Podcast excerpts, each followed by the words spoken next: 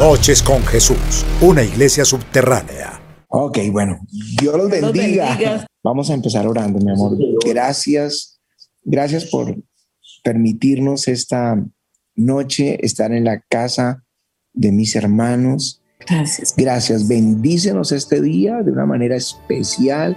Bendícenos con tu presencia y con milagros extraordinarios y respalda todo lo que vamos a compartir hoy en el nombre de Jesús.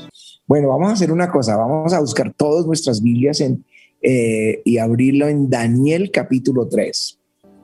Es la historia del rey Nabucodonosor que hizo una estatua de oro, dice ahí, cuya altura era 60 codos, es como, como unos 20 o 30 metros, y la hizo y la orden era, voy a, voy a saltarles un poco de textos para solo leer algunos, es que cuando sonaran los instrumentos, donde quiera que estuvieran, todos tenían que postrarse ante la imagen que levantó Nabucodonosor. Todo el mundo tenía que postrarse.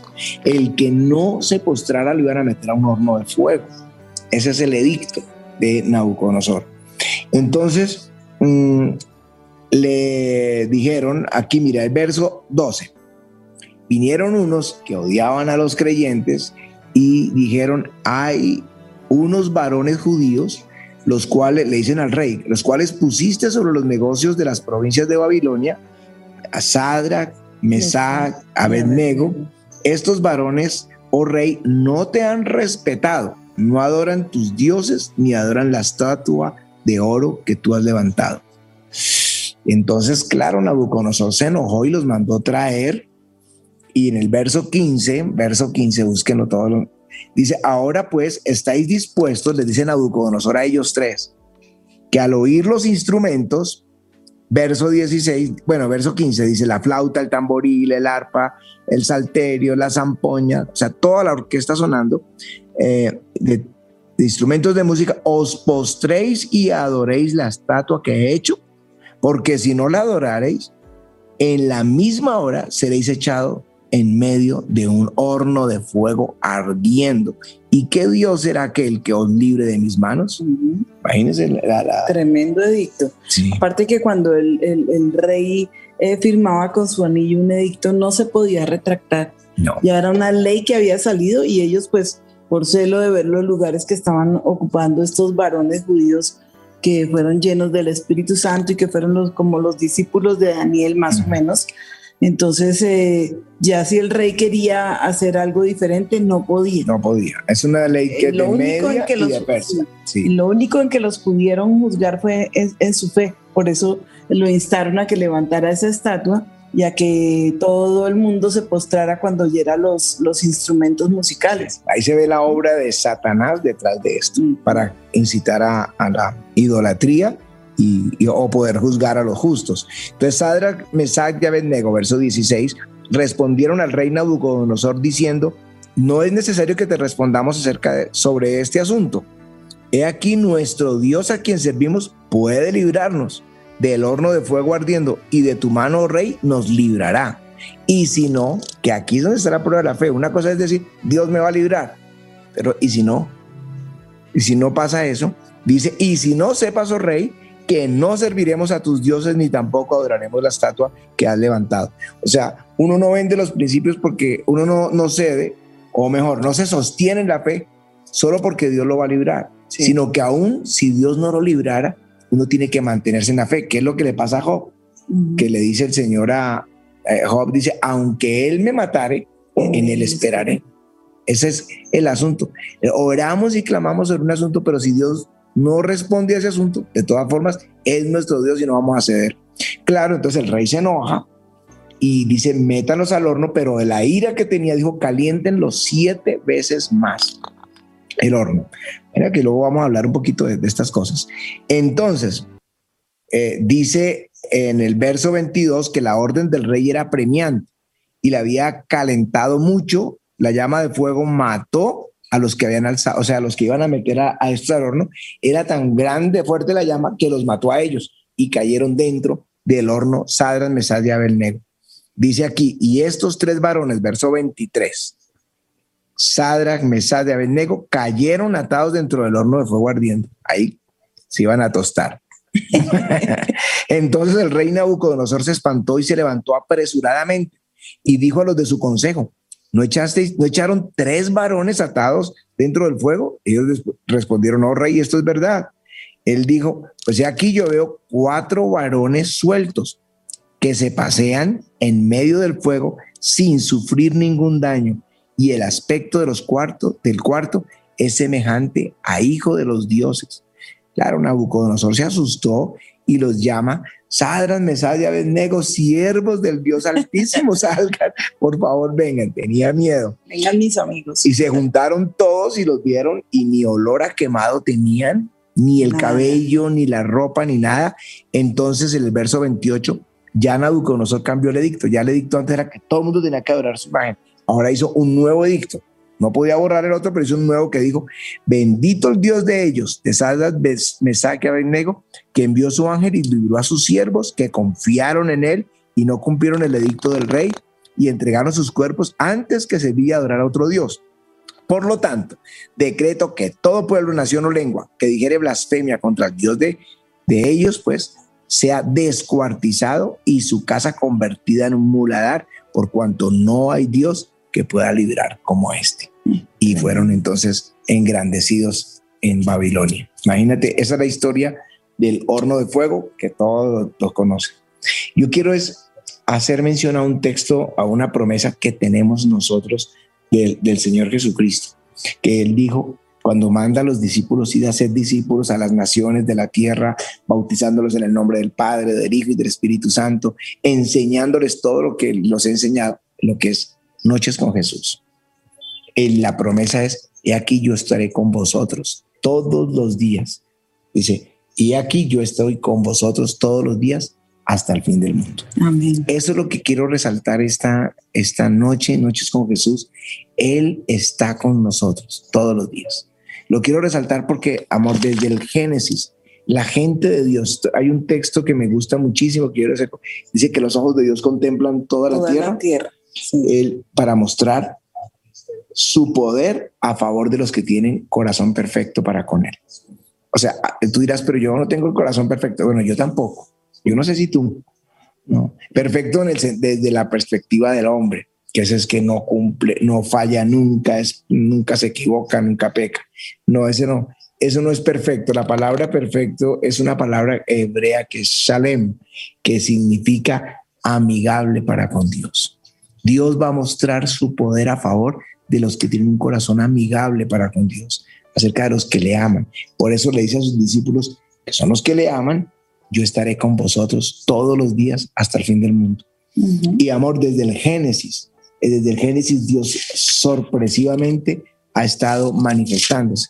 Por ejemplo, Abraham tuvo, supo que su sobrino era prisionero. Lot estaba ya prisionero y de todas maneras entonces él se va a, a rescatarlo. Cuatro naciones vencieron a muchos reyes y por último a cinco reyes unidos. Uh -huh. Y ahí donde estaba Lot, porque él vivía en Sodoma, se los llevaron cautivos. Y Abraham supo y fue con 318 personas. Pero especialmente son los nacidos en casa, porque estos todos eran discípulos, eh, eran, perdón, eran siervos de Abraham. De Abraham. ¿Mm? Con ellos fue a la guerra. Con ellos se fue a la guerra y entonces eh, los venció, le entregaron a su sobrino y es cuando el rey de Sodoma le dice a, a Abraham, ¿No? Sí, ese es el, fi el final del, del, del, pasaje, que el rey de Sodoma dice. Del. No, pero ahí lo, lo, que quiero resaltar es que cuando regresa Abraham, uh -huh. se encuentra con alguien que se llama Melquisedec, rey de Salem, rey de paz.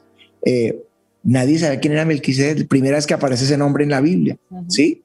A, a, aparece y Melquisedec sale y era tan importante Melquisedec que luego le voy a decir quién es, que Abraham le da los diezmos de todo lo que ganó. Yo creo que ahí sí teníamos que adelantarnos porque algunos se queda ahí en ese pensamiento y no sabe quién es Melquisedec entonces pensará que alguien importante le da los diezmos. No, Melquisedec es el Señor Jesucristo. Uh -huh. Ahora, le dice el Señor, o el Melquisedec en este caso, bendito el Dios altísimo que entregó tus enemigos en tu mano. O sea, ¿quién peleó por ah?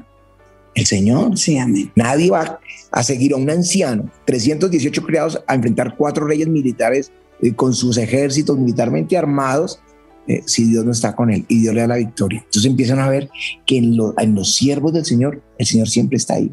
Eh, lo que nosotros queremos dejarles esta noche en sus corazones es que el Señor siempre nos defiende.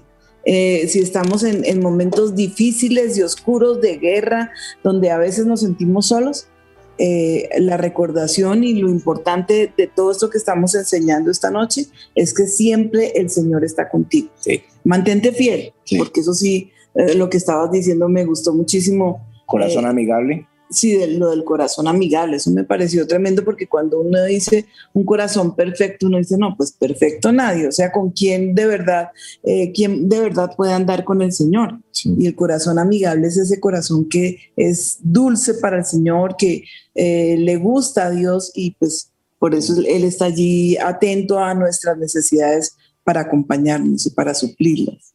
Por eso Abraham, que era amigo de Dios, él lo está defendiendo.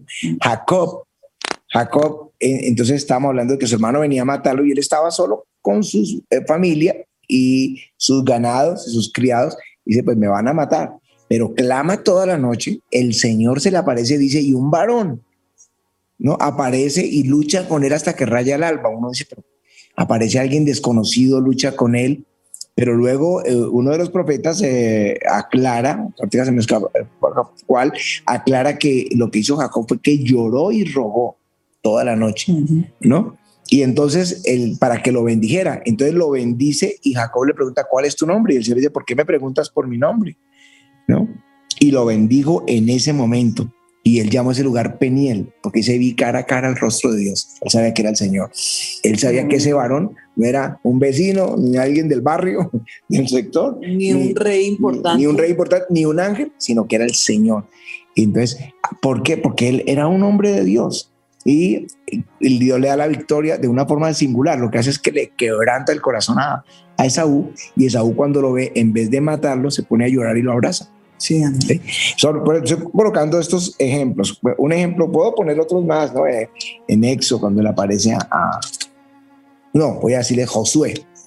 Josué, el Señor le entrega, lo manda a la misión de, de, de conquistar la tierra, la tierra, sí, y repartirla y conquistarla. Y entonces Josué va y mira la ciudad, pero Josué era un hombre de Dios. Recuerden que, o les digo, Josué, él andaba al lado de Moisés, una buena paternidad, no sé por qué hoy es, pone continuamente en mi espíritu eso, una buena paternidad espiritual, bendice, lo bendice a uno, ¿sí? El, el, estar sujeto a su pastor, él estaba sujeto a Moisés toda su vida, y, y, cuando Moisés entraba al tabernáculo a, y la gloria caía, Josué estaba ahí y se iba a Moisés y él se quedaba ahí. Un hombre que amaba la presencia de Dios, un corazón amigable. Entonces, cuando va a ir a la guerra, a tomar Jericó, él está viendo Jericó y de pronto tiene una persona adelante. Dice, estando cerca de Jericó, un varón, otro, de la, que estaba delante de él y tenía una espada en la mano. Y él le dijo, bueno, ¿tú eres de los nuestros? O de nuestros enemigos. Y el Señor le dijo, no, más como príncipe del ejército de Jehová, eh, he venido ahora. Y entonces, claro, Josué se postra delante de él y el Señor le dice, quita el calzado de tus pies porque el lugar en que estás es santo. Y lo mismo que le dice a Moisés, uh -huh. es ese varón que estaba parado allí, ¿quién era? El Señor. Jesús, claro, el Señor, era una cristofanía. Una cristofanía es una manifestación de Jesús antes de la encarnación. ¿Por qué estaba ahí? Porque era un hombre de Dios. Uno, no, no digamos que tiene que ser un predicador, no, uno que amaba al Señor. Y esta es la forma como también se puede comprobar en Cristología la preexistencia de Cristo, uh -huh. porque ahí estuvo todo el tiempo en el Antiguo Testamento cuando se aparecía, era, eh, esto fue lo que, lo que él estuvo haciendo, sí. defendiendo a su pueblo, sí. dirigiéndolos, bueno, tantas bendiciones sí. que ellos recibieron. Luego a otro que se le aparece es a Gedeón.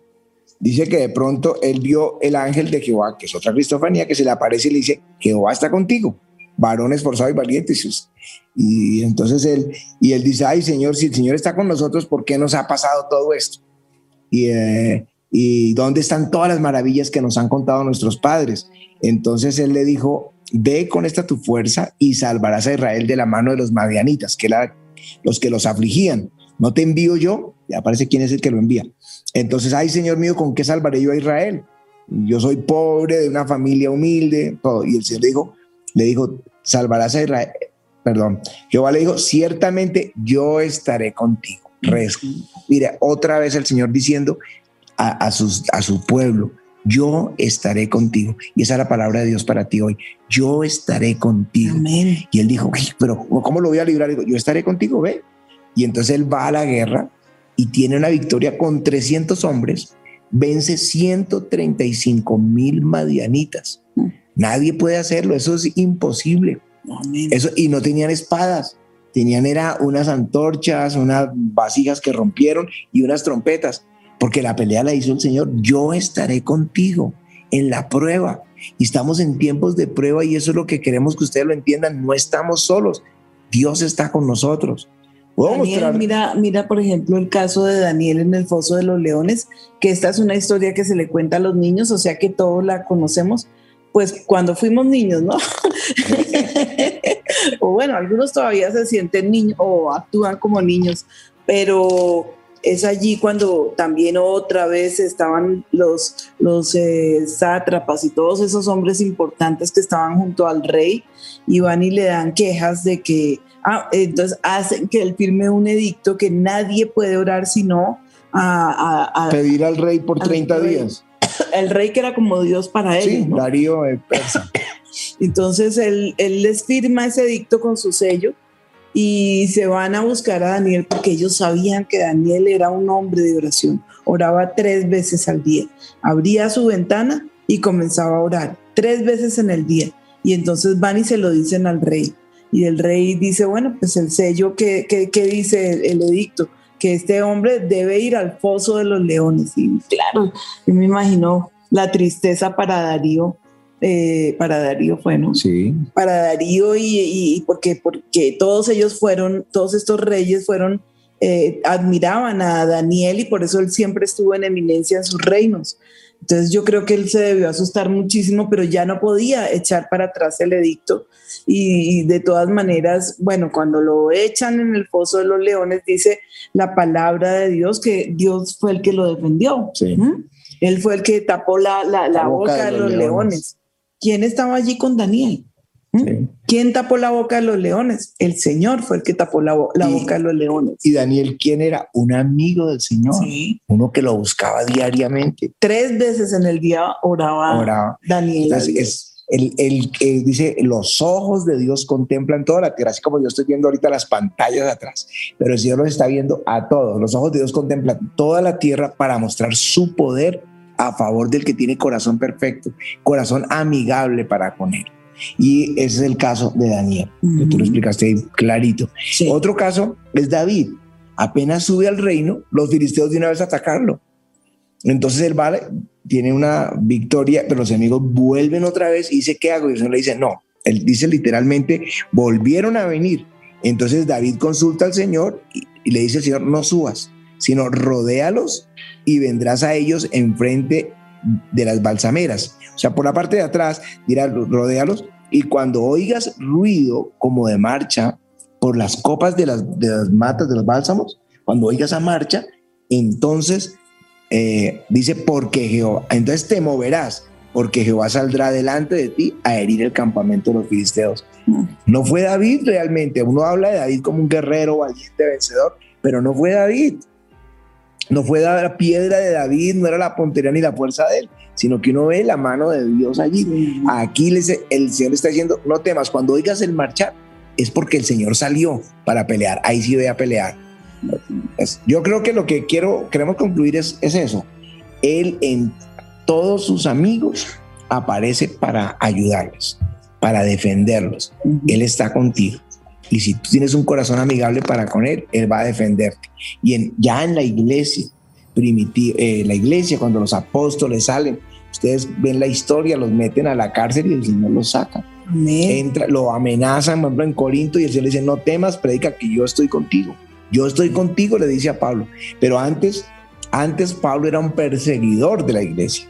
Y cuando iba ahí detrás de los discípulos que estaban en Damasco, en el camino una luz resplandeciente lo tumba a él.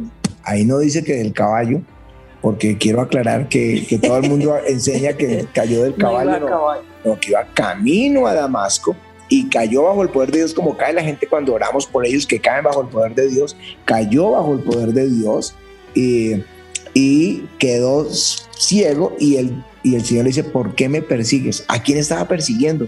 Estaba persiguiendo a los creyentes, pero cuando te persiguen a ti, están persiguiendo al Señor y entonces el Señor te defiende.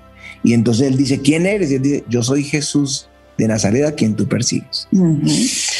Eh, o sea, me gustaría, bueno, si tienes a alguien ahí a tu lado, que está solo, dilo para ti mismo, el Señor está conmigo y me defiende. el Señor está contigo y te defiende. El Señor está conmigo y me defiende, dilo.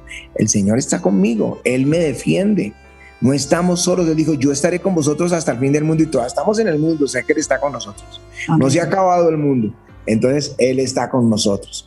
Eso es lo que quiero que tengan presente, Él está con nosotros. Ahora, el texto que leímos inicialmente es Daniel 3.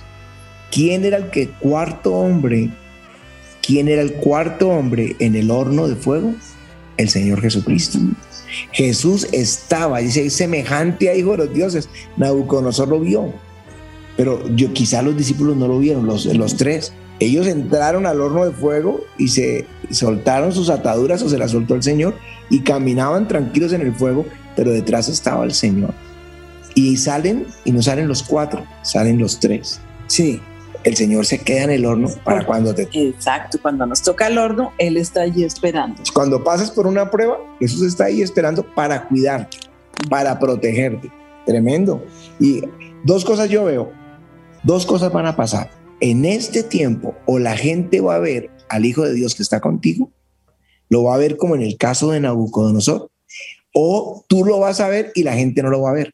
Es como el caso de Moisés, se sostiene como viendo al invisible, la gente no lo veía, pero él estaba eh, enfrentando la batalla como viéndolo. A mí me parece impresionante es dos cosas.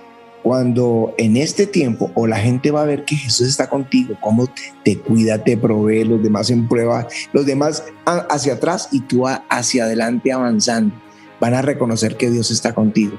O tú vas a ver a Jesús, aunque los demás no lo vean, dirán, ¿por qué está sonriendo si acaba de, pasar por una cirugía que es terrible? Y ahí, porque vi a Jesús. Eh, tú vas a sonreír mientras los otros dicen, pero ¿por qué? Ah, si estamos en plena pandemia, la situación difícil y tú sonríes, porque vi a Jesús.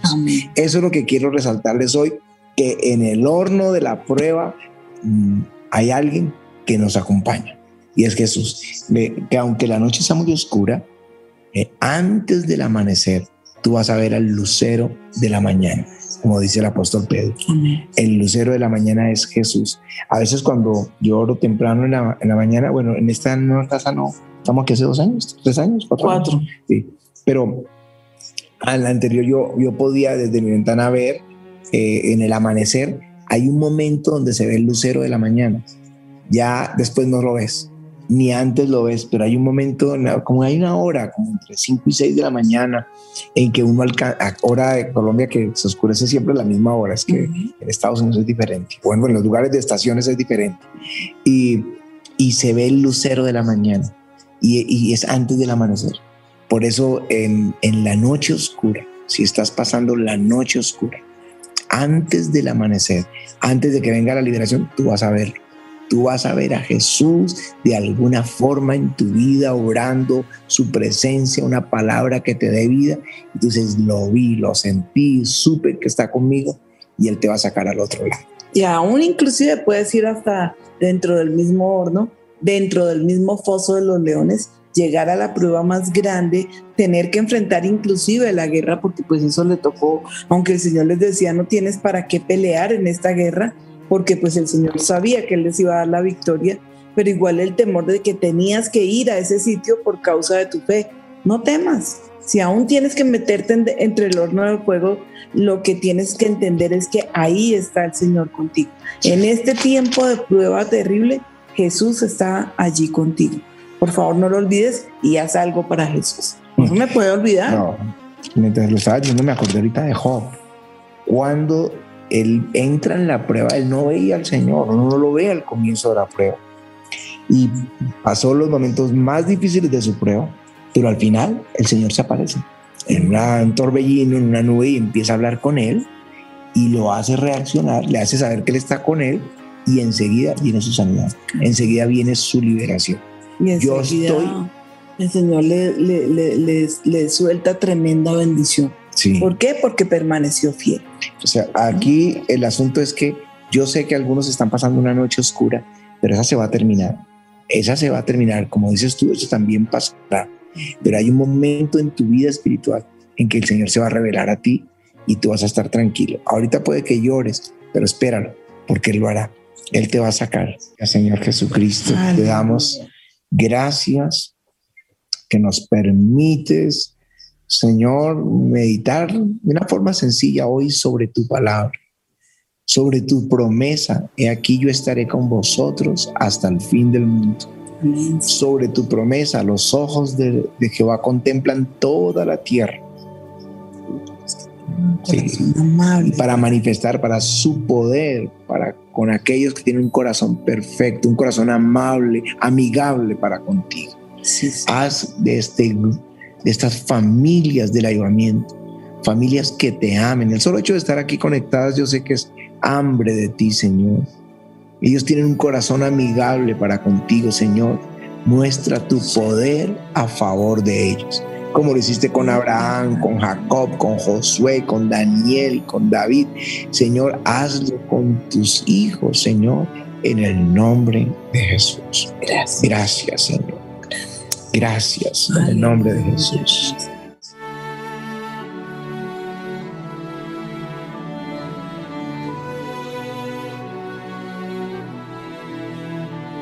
Jehová es mi pastor, nada me faltará y en lugares de delicados pastos me hará descansar. Junto a aguas de reposo me pastoreará. Pues nuestro pastor eres tú que nos lleva a prados verdes. Y allí nos haces reposar, que nos acercas a las aguas del Espíritu, aguas de vida, Señor. Mi pastor eres tú, sé que nada me faltará prados verdes tú me llevarás.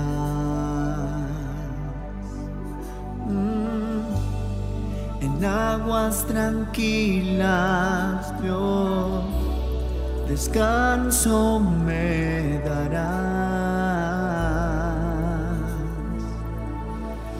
Descanso me darás.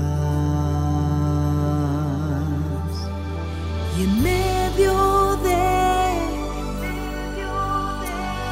mis enemigos.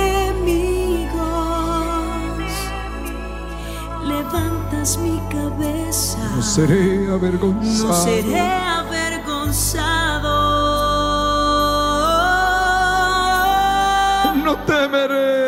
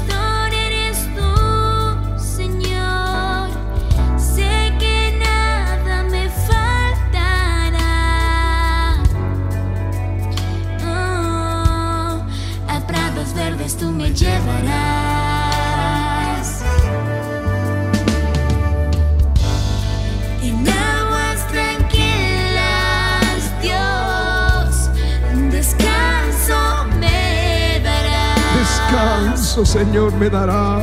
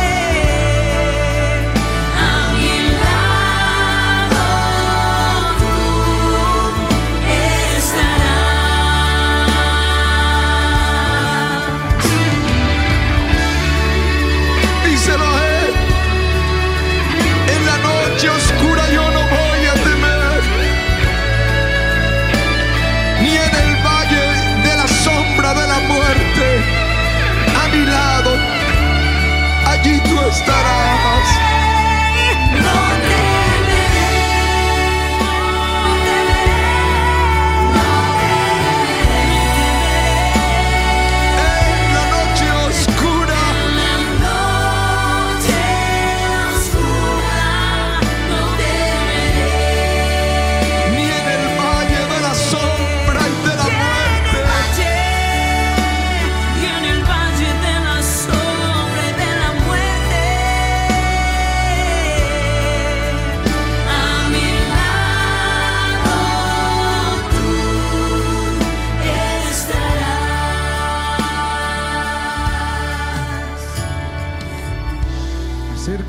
Él es el buen pastor, que da su vida por las ovejas.